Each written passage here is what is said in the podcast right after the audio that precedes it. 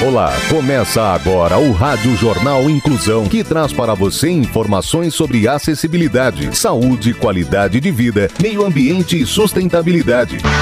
O objetivo é estimular a inclusão social e digital, divulgando matérias atualizadas sobre produtos e serviços que contribuem para a vida de pessoas com deficiência, mobilidade reduzida e da terceira idade. Jornal Inclusão. Olá, hoje é segunda-feira, dia 12 de dezembro de 2022. Eu sou Fernando Negrão Duarte e esse é o Rádio Jornal Inclusão. Participam dessa edição os repórteres Clara Toscano, Danilo Santana, Luiz Pio, Gabriela Lago e Tamir Souza. Vamos para os destaques de hoje. Jornal. Jornal. Inclusão Brasil. Cuidado paliativo. O que é? Para quem é indicado, entenda esse procedimento. Primeira drag queen é intérprete da língua de sinais. Saúde. Cuidado paliativo, que é para quem é indicado, entenda esse procedimento com Gabriela Lago. O Brasil foi pego de surpresa ao saber que Pelé, o maior jogador de futebol de todos os tempos, está sob cuidados paliativos após não responder a tratamentos quimioterápicos no combate a um câncer. Contudo, com o furor das redes sociais e a preocupação com o Rei Pelé, muito se debateu sobre o significado de cuidados paliativos. O que é paliativismo? Os cuidados paliativos são uma série de procedimentos feitos para aumentar a qualidade de vida de pessoas com doenças em estado grave com pouca chance de retrocedimento. Os médicos paliativistas, especialistas no cuidado de pessoas em estado paliativo, têm como missão garantir dignidade para pessoas que estão com doenças graves, reduzindo dor, garantindo bem-estar e promovendo o mínimo de sofrimento para pessoas com doenças terminais. O conceito do paliativismo é relativamente recente, sendo reconhecido pela Organização Mundial da Saúde apenas em 1990. O tratamento é indicado para pessoas em estado terminal de doenças, onde tratamentos de cura não fazem mais efeito.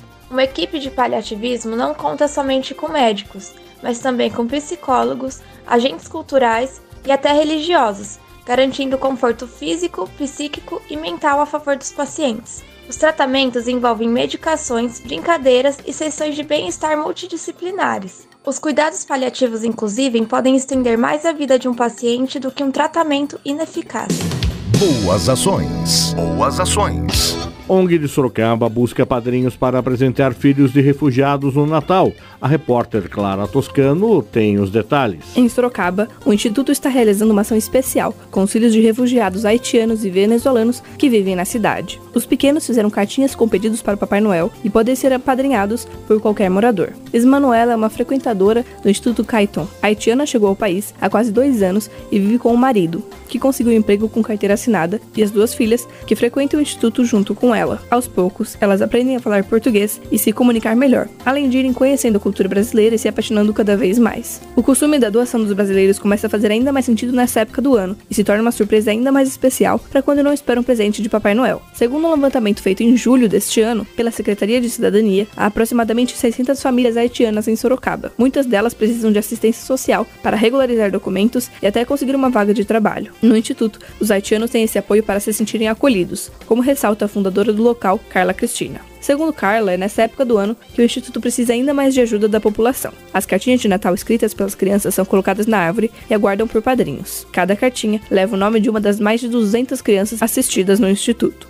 Com informações como tamanho de roupa e calçados, a intenção é fazer um kit com tudo que a criança precisa, para Carla, o importante é alcançar a meta pré-estabelecida. Para participar, o interessado pode buscar uma cartinha no próprio instituto, localizado na rua Marcelo Escoto, número 78, na Vila Rica, e preparar o kit. Também é possível receber a cartinha pelo WhatsApp. Para isso, basta enviar uma mensagem para o número 15 996661743. História de superação.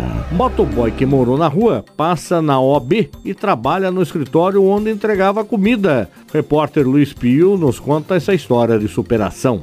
Imagina um motoboy que morou nas ruas, se formar em direito, passar na OAB e trabalhar no escritório onde fazia as entregas. Esta é a história de superação do Sérgio Pereira, de 36 anos, do Ceará. Sérgio viveu por muitos anos em situação de rua e desde os 11 anos tem sobrevivido nas vias do Ceará. Mas graças às poucas oportunidades que teve e o esforço incansável para sair das ruas, hoje ele está formado e com um pé na carreira tão sonhada abre aspas, hoje a minha vida se resume ao estágio. Meu plano sempre foi ter o último ano de faculdade dedicado ao estágio e ao AB. Juntei dinheiro para conseguir fazer isso e todo o esforço do passado deu certo, fecha aspas, relatou.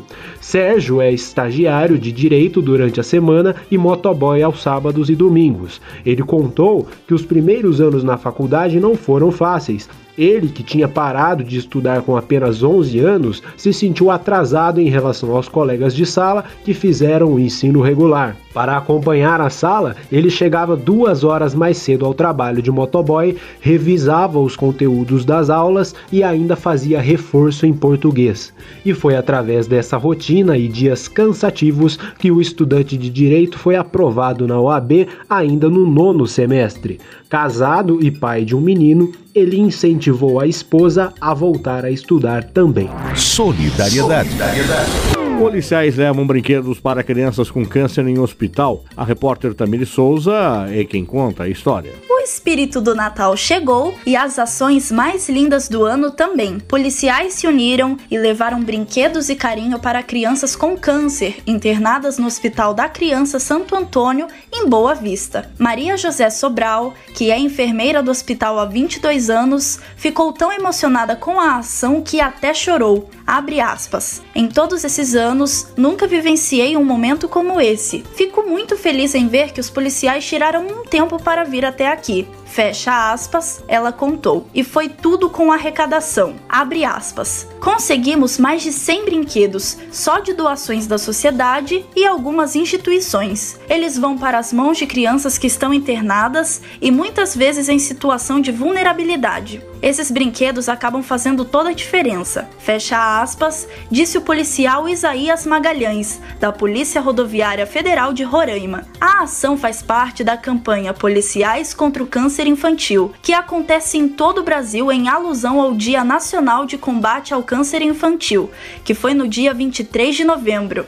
A distribuição acontece desde 2014, mas teve uma pausa nos anos de 2020 e 2021 por causa da pandemia da Covid-19, e este ano foi diferente. O policial contou que outras instituições souberam da ação e quiseram participar, mas não havia estrutura para atender a todos porque os brinquedos doados são frutos de uma campanha de arrecadação que se iniciou nas redes sociais.